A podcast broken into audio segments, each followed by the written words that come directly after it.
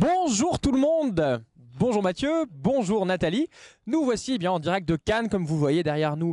Il y a euh, eh bien la Croisette, les gens qui se rendent au euh, Festival international des jeux. C'est notre deuxième journée, donc notre deuxième journée de débriefing. On va vous dire à quoi on a joué, ce qui nous a plu, ce qui nous a pas plu. On va essayer de vous expliquer un petit peu pourquoi. Et aujourd'hui, on a pas mal de choses euh, dont on va vous parler. Mathieu, c'est toi qui commence. Tu vas nous parler de From the Moon. Alors, j'ai fait un début de partie de From the Moon, à peu près les deux tiers exactement. Euh, c'est un jeu de placement d'ouvriers dans lequel on va tout simplement placer des rovers sur la, surface lunaire pour récupérer les bénéfices des tuiles. Mais attention, ces rovers, bah, ils sont pilotés par des ouvriers. Et les ouvriers, ils vont nous donner des pouvoirs divers et variés, nous permettre de récupérer des ressources. Et on va avoir un moteur d'entraînement. Le but de ce jeu, ça va vraiment être de poser ces rovers pour acquérir des ressources, puis quand on les récupérera, il faudra nourrir les ouvriers. Et avec les ressources qu'on a eues, soit on crée un moteur économique pour aller un petit peu plus vite dans le reste de la partie, soit on fait l'action qui nous fait gagner le plus de points de victoire, c'est-à-dire construire des fusées pour se barrer parce que toutes les ressources de la Terre sont épuisées. Évidemment. Et donc, on va tout simplement bah, essayer de remplir ces contrats. Et, euh, et c'est pas inintéressant d'avoir ce timing. Je, craignais très fort qu'on ait euh, le même timing tous les joueurs, mais en fait, on va avoir plein d'actions qui ne consistent pas à poser un rover, et donc, le plateau est toujours contraint. On a toujours ces problématiques d'espace qui nous manquent, de cases qui sont plus attractives que les autres. Et euh, bah, en fait, ça pose des dilemmes assez intéressants. Comme il y a un petit côté course au contrat, je pense qu'on est vraiment dans un truc très très serré euh, qui va aller de plus en plus vite quand les joueurs connaissent comment construire un moteur, comment eh bien, euh, on va gérer sa propre faction, parce qu'on a ces petits pouvoirs asymétriques. Donc voilà, un jeu très prometteur. Il arrive sur Kickstarter, le, je crois, le 7 mars, quelque chose comme ça. Donc après, euh, pour une livraison en fin d'année, début d'année prochaine. Alors je sais plus si tu l'as dit, c'est chez qui qu'on peut le trouver? Je l'ai pas dit, c'est chez la boîte de jeu. Très bien. Et eh bien à mon tour, alors moi j'ai joué un truc que j'avais pas du tout vu venir. Tous les ans à Cannes j'ai ma petite liste et euh, bah, celui-ci n'était pas sur ma liste. Euh, c'est Differentio chez Kif. Alors le pitch, c'est le jeu des 7 erreurs. Alors on dit ouais super, le jeu des 7 erreurs pour des adultes. Bon, ok. Donc on nous présente l'illustration, c'est une grande illustration avec une scène qui est dans un, dans un univers un peu, euh, on va dire un peu japonisant, avec des gens qui sont en train de préparer euh, un festival. Il y a plein de petites, euh, de petites scènes. Et donc sur cette scène, en fait, il y a 9 cartes qui vont être posées. Et à chaque tour, il y a tous les joueurs sauf un qui vont fermer les yeux. Il y a un autre joueur qui va prendre une des cartes de sa main et qui va remplacer une des cartes qui est déjà placée. Et évidemment, on va avoir quelques petits détails qui vont changer. Alors, c'est pas tant des petits détails, si on met les deux cartes à côté, on va avoir la différence. Il y en a une où l'oiseau est en train de voler, alors que l'autre, les oiseaux, ils sont posés. Donc quand on les met à côté, voilà. Mais ça fourmille tellement de, détails bah, qu'en fait c'est pas si évident. Alors clairement moi c'est le jeu, on m'a fait la présentation. Euh, je pense que le regard que j'ai lancé à la, présentatrice, elle s'est dit mais euh, qu'est-ce que je suis en train de lui parler? Je me suis dit mais là, là tu me proposes un truc, ça va être horrible, je vais pas du tout y arriver, euh, je vois pas comment on va s'en sortir. Et en fait ça marche vraiment très bien. On a quelques petits tours de, mise en place où on se dit ouais ok c'est pas c'est pas si facile mais en fait on s'en sort. Et c'est une chouette, très très bonne surprise. Vraiment, je l'avais pas vu venir. On, se prend au jeu. Plus ça va, plus on commence à jouer avec de la rapidité, plus on commence à, euh, apprivoiser en fait cette espèce de, grosse scène avec plein de petites, euh, de petites scénettes. Donc c'est vraiment chouette. Je vous invite à aller le voir. C'est illustré par Nayad et Pauline Détras qui ont fait chacun une, une petite scène. C'est vraiment très très chouette. Donc une très bonne nouvelle. Je vous le, je vous le conseille. Euh, Nat, à toi. Moi, je vais vous parler de Sky Team qui est en présentation euh, chez le Scorpion Masqué. C'est un jeu de Luc Raymond. C'est un jeu à deux. Euh, de communication restreinte. En fait, on va être euh, pilote et copilote d'un avion et il faut le faire atterrir. Donc, on va avoir des paramètres à gérer. le freinage, le train d'atterrissage, l'inclinaison, ouais. ça, c'est pour le tutoriel, les, les, premiers niveaux, parce qu'ensuite, on va devoir faire atterrir l'avion dans différents aéroports qui sont de plus en plus compliqués. Certains, il faut passer au-dessus d'une montagne et euh, piquer euh, directement euh, et, on va avoir d'autres paramètres à gérer quand les niveaux vont avancer. Ça se joue, on a chacun une 4D qu'il va falloir placer. Seulement, on ne sait pas les dés que l'autre, le copilote ou le pilote, a dans la main. Et donc, on va lui donner partiellement des informations pour pouvoir arriver à gérer toutes nos contraintes et arriver à faire atterrir notre avion sans qu'il y ait de problèmes et de crash. Il va y avoir aussi des, avions euh, forcément sur euh, le tarmac, donc euh, il faudra aussi les faire disparaître un petit peu. Donc moi c'est vraiment ma cam ce genre de jeu, hein. communication restreinte, trouver le comment arriver à sans parler à communiquer l'information de qu'est-ce que j'ai parce que c'est des dés, donc on a quand même que du hasard à gérer tout le temps. Et c'est vraiment intelligent d'avoir fait ça parce que on a une vraie sensation aussi de devoir gérer un, un avion. Enfin, j'aimerais pas le faire en vrai, quoi. Tu as joué aussi? Ouais, moi je- je- j'en sors aussi là. euh, C'était juste avant que juste avant qu'on mange. Pareil, vu comme ça et vraiment c'était chouette. On a joué à, on a joué, à- on était deux, deux équipes de deux à jouer et c'était un vrai vrai bon moment aussi. euh, une très très bonne surprise. Ouais. Moi j'ai vraiment fait que le truc de base. J'ai pas trop vu ce qu'il y avait euh, ce qu'il y avait derrière, mais euh, ouais ça, ça donne envie d'y aller. Ouais, c'est chouette. Et bien on passe à la suite, Mathieu. On revient vers toi. Donc toi, c'est tu vas nous parler de. The Art Project. Alors, qu'est-ce que c'est? C'est un jeu coopératif dans lequel on va essayer de voler des œuvres d'art sur diverses cartes. On a plusieurs, euh, plusieurs plateaux. On peut avoir le Japon, on peut avoir l'Amérique du Sud avec du level design sur ces cartes. Et euh, en fait, à chaque tour, on va avoir deux cartes à jouer qui sont euh, nos actions, ce qu'on va faire, ce que ça nous coûte évidemment, ce que ça nous offre comme ressources et également les menaces qu'on va placer. Donc il y a un petit, un petit goût de pandémie avec bah, ces agents qui vont euh, se répandre un petit peu partout, bah, qu'il faut, qu'il faut tout simplement éliminer, dont il faut se débarrasser. Mais en même temps, ben, c'est nous qui mettons le bâton dans la roue de notre vélo et il y a vraiment ce côté euh, un petit peu ubuesque à dire attends, là on pourrait faire ça et on regarde euh, ce que ça fait sur le plateau, ça va pas du tout. Et comment est-ce qu'on gagne et qu'est-ce qu'on essaye de faire? Donc récupérer des œuvres d'art, mais ces œuvres d'art, on ne sait pas où elles sont planquées. Et donc nos cartes, elles vont nous donner des symboles. Dès qu'on a suffisamment de symboles, on va défausser les cartes et placer euh, une œuvre d'art, une caisse d'œuvres d'art sur la ville en question, la ville avec ce symbole. Et on va tout simplement après devoir bah, se débarrasser de tous les agents sur la ville, aller sur la ville. C'est très tendu. Je pensais pas apprécier parce qu'il y a vraiment ce côté pandémie euh, assez, euh, on va dire, basique, sans vouloir dénigrer pandémie ni quoi que ce soit. Mais en fait, on se prend au jeu et on se dit ah comment est-ce que je gère les choses que je fais et c'est beaucoup plus intéressant et beaucoup plus fin que ça n'en a l'air malgré l'étroitesse des choix. Donc c'est vraiment intéressant, c'est tendu tout de suite. Il y a vraiment, euh, je pense, une belle promesse. Visuellement, c'est c'est oufissime. Voilà, c'est vraiment, euh, vraiment très très chouette. Ok, très bien. Alors moi je vais vous parler de euh, Terreur sur Lakeview. Alors Terreur sur Lakeview c'est un jeu euh, coopératif qui est adapté, si j'ai tout compris, d'une euh, d'une collection de jeux de rôle euh, qui s'appelle Kids on Bike ou Child on Bike, je sais plus.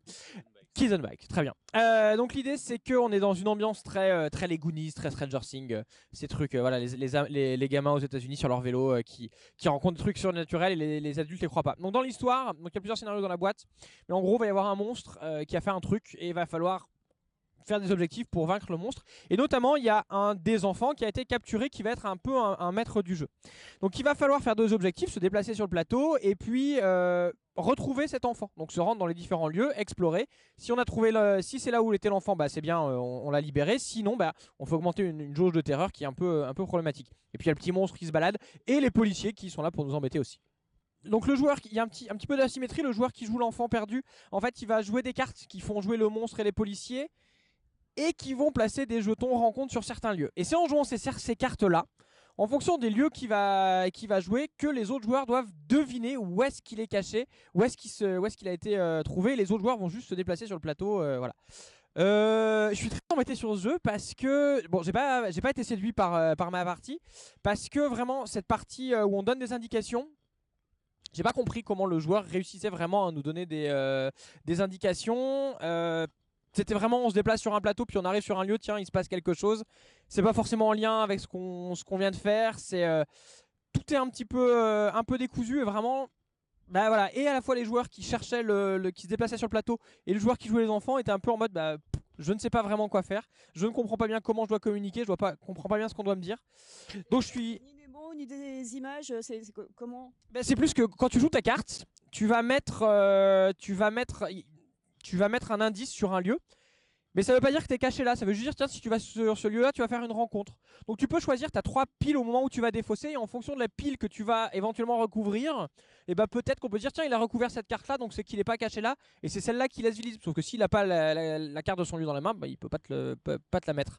Donc, euh, donc voilà, moi je suis un peu passé à côté. On était plusieurs autour de la table à voilà, pas avoir bien compris. Euh, moi je vous invite à aller, l'essayer. Il y a peut-être quelque chose qu'on a, qu'on a raté parce que je me dis bon là il y a, peut-être quelque chose qu'on a, qu'on n'a pas compris quoi. Nat, je te passe la main. Donc toi c'était sur Reflecto que tu as joué. Et oui, Reflecto, c'est un jeu euh, qui est euh, édité par Mandou Game et là qui est localisé par Igari de Roberto Fraga, qui nous fait toujours des ovnis. Donc là, c'est un mélange entre quelque chose qu'il avait déjà proposé il y a quelques années qui s'appelait Princesse Jing, avec des, des, miroirs là qui se déplaçaient sur un damier. Euh, donc là, on va encore avoir des. Il va y avoir deux miroirs et cinq autres types, euh, enfin euh, formes de miroirs aussi, derrière lesquels on va marquer des, lettres. donc cinq, cinq, lettres qui vont composer un mot. Donc on, met un mot en faisant déplacer nos petits, nos, nos, petites lettres et nos petits miroirs. Donc on peut gagner si on a deviné le mot de l'autre en ayant approché le miroir euh, et petit à petit avoir deviné une lettre, puis une autre, et tout ça, ça fait un anagramme, et à un moment, tu, au lieu de jouer un coup, tu peux dire, ok, ton mot c'est ça.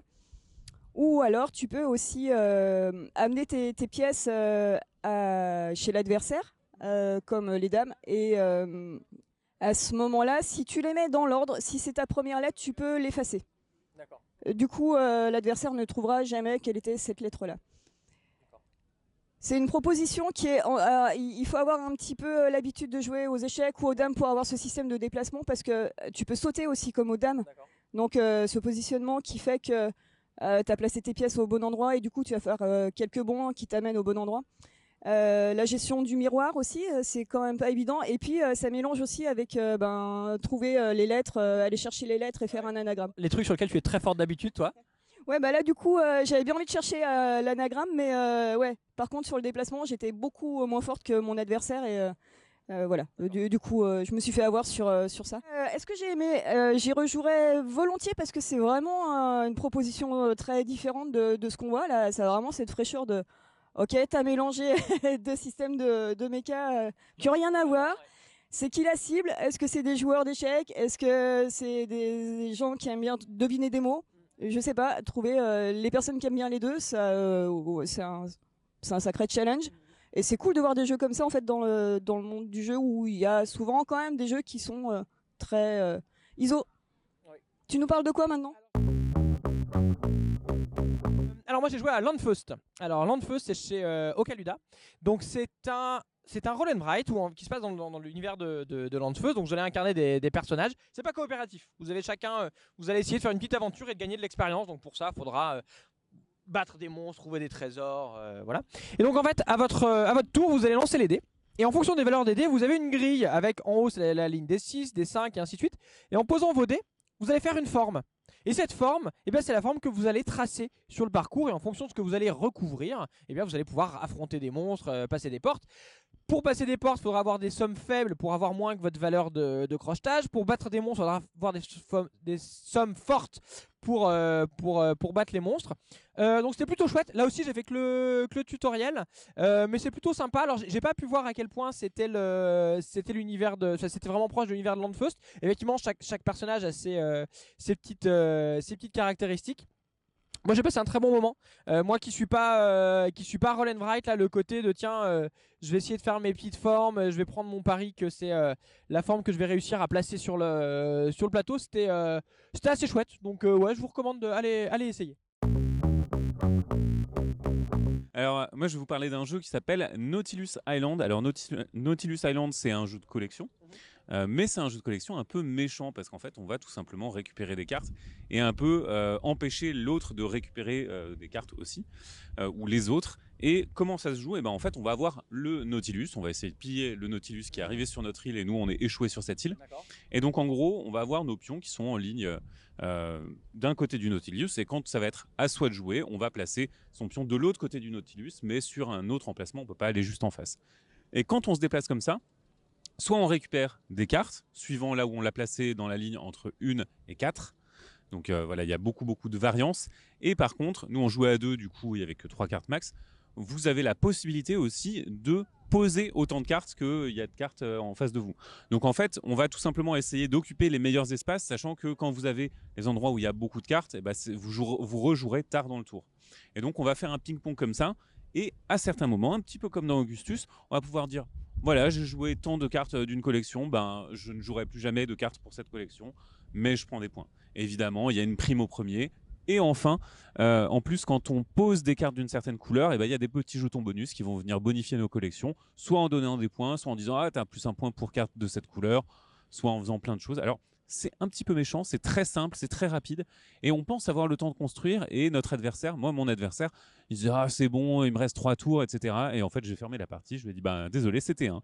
Donc il y a un petit côté méchant quand même, mais euh, en plus c'était le spécialiste de la collection chez nous, c'était Fred, hein, voilà on vous le dit, euh. et, euh, et, il s'en souvient, il s'en souviendra comme, comme une cicatrice sur son ego. mais en tout cas c'est un, un, jeu de collection qui, qui fonctionne bien.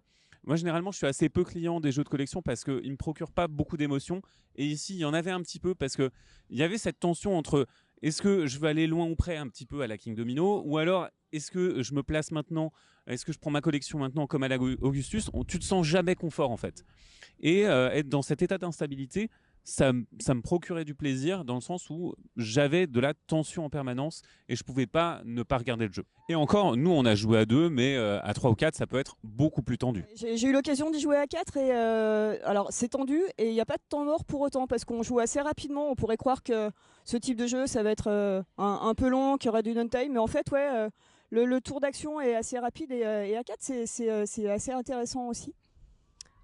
Un, je crois que tu n'as pas cité les auteurs, c'est euh, Théo Rivière et Jeunesse Goupy, mhm. qui ont fait euh, Roa il n'y a pas très longtemps aussi ensemble. Mais là, c'est un, un, format plus restreint et euh, c'est aussi. Enfin, c'est pas plus long et je pense que c'est plus intéressant aussi à 4.